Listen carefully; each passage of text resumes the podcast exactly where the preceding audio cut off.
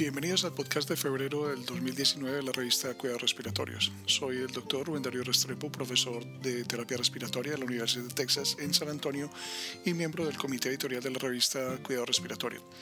Este podcast llega a ustedes gracias a la colaboración de Gustavo Holguín, jefe de kinesiología del Hospital Pediátrico Juan P. Garrahan en Buenos Aires, Argentina, terapeuta respiratorio certificado y fellow internacional de la Asociación Americana de Cuidado Respiratorio.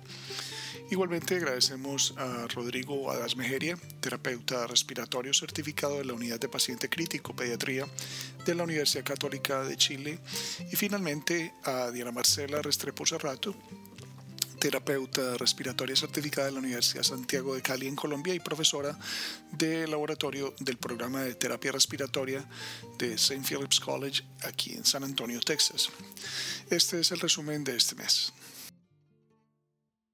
La lección del editor de este mes es una evaluación del banco de flujo continuo y suministro de oxígeno en, dosis pulsadas desde concentradores de oxígeno portátiles.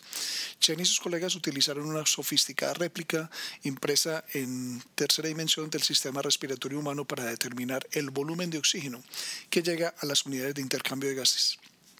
Descubrieron que la administración de oxígeno más alta se logró con la configuración de dosis de pulso más alta, pero que la entrega de flujo continuo proporcionó el mayor volumen absoluto promedio de FiO2. Concluyen que si bien las dosis de pulso eran un modo más eficiente de suministro de oxígeno, el flujo continuo proporcionaba un mayor volumen absoluto de oxígeno por respiración. El editorial adjunto describe las cuestiones relacionadas con eh, los, los concentradores de oxígeno portátiles, y cómo el funcionamiento de estos dispositivos confunde a los pacientes, confunde a los cuidadores y a menudo confunde el objetivo del suministro de oxígeno. La saturación de oxígeno dirigida debe preferirse a un orden de flujo de litros y el rendimiento de los concentradores de oxígeno portátiles se, hace comprensible para las partes interesadas. Por otro lado, Nakanishi y otros compararon la humidificación pasiva y activa en sujetos adultos con traqueostomía. No es de sorprender que la humidificación calentada o con calor superó con creces al intercambiador de calor y humedad con respecto a la humedad absoluta. La principal diferencia es la temperatura y la humedad absoluta, ya que la humedad relativa fue del 100% con ambos dispositivos. Goma opina que las diferencias aquí son esperadas, pero que el costo y la portabilidad también juegan un papel importante en la toma de decisiones del dispositivo de humidificación. Méndez y compañeros de trabajo describen el impacto del ejercicio de respiración diafragmática con y sin labios fruncidos en un grupo de sujetos con EPOC durante un periodo de observación de cuatro semanas. Los principales resultados fueron las evaluaciones de la cinemática de la pared torácica, la disnea y la asincronía de la pared torácica. Informan que ambos ejercicios de respiración estudiados redujeron la frecuencia respiratoria, pero aumentaron la asincronía de la pared torácica en comparación con la respiración tranquila. La disnea no se vio afectada. Por otro lado, Miso y colaboradores describen el papel de la desaturación de oxígeno inducida por el ejercicio en el monitoreo del declive funcional en sujetos con EPOC.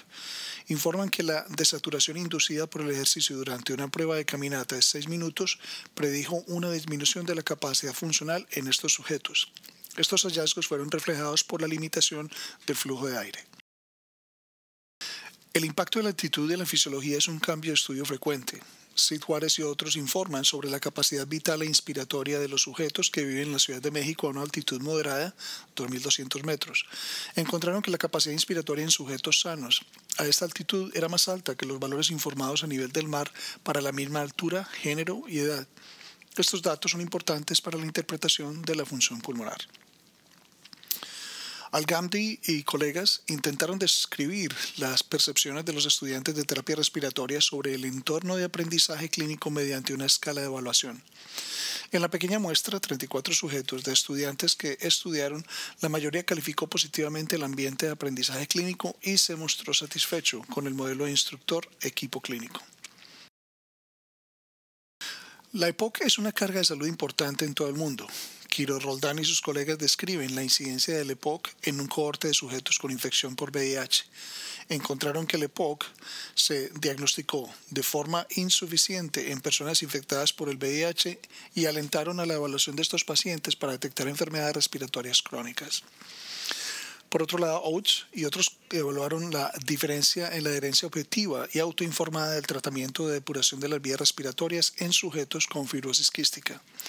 Todos los sujetos utilizaban oscilaciones de la pared torácica de alta frecuencia equipadas con un registrador de datos para registrar el uso encontraron que solo un tercio de los sujetos tenían una adherencia mayor del 80% de lo prescrito medido por el dispositivo. En contraste, dos tercios de los sujetos autoinformaron alta adherencia. Los sujetos a los que se les prescribió más de 60 minutos de terapia de depuración de las vías respiratorias al día tuvieron tres veces más probabilidades de informar sobre la adherencia. Los ingresos y la terapia más bajos en hogares múltiples aumentaron el exceso de informes. Mays y colegas describen el uso de un dispositivo móvil para registrar la capacidad inspiratoria durante una prueba de caminata de 6 minutos. El sistema móvil fue razonablemente tolerado y pudo diferenciar entre sujetos sanos y aquellos con EPOC. La utilidad de este dispositivo en la práctica clínica aún no se ha probado.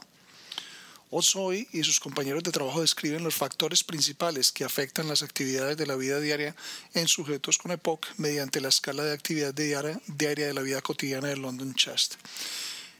En un pequeño grupo de sujetos, 44, encontraron que la capacidad de ejercicio funcional y la fuerza muscular expiratoria estaban asociadas con una reducción en las actividades de la vida diaria.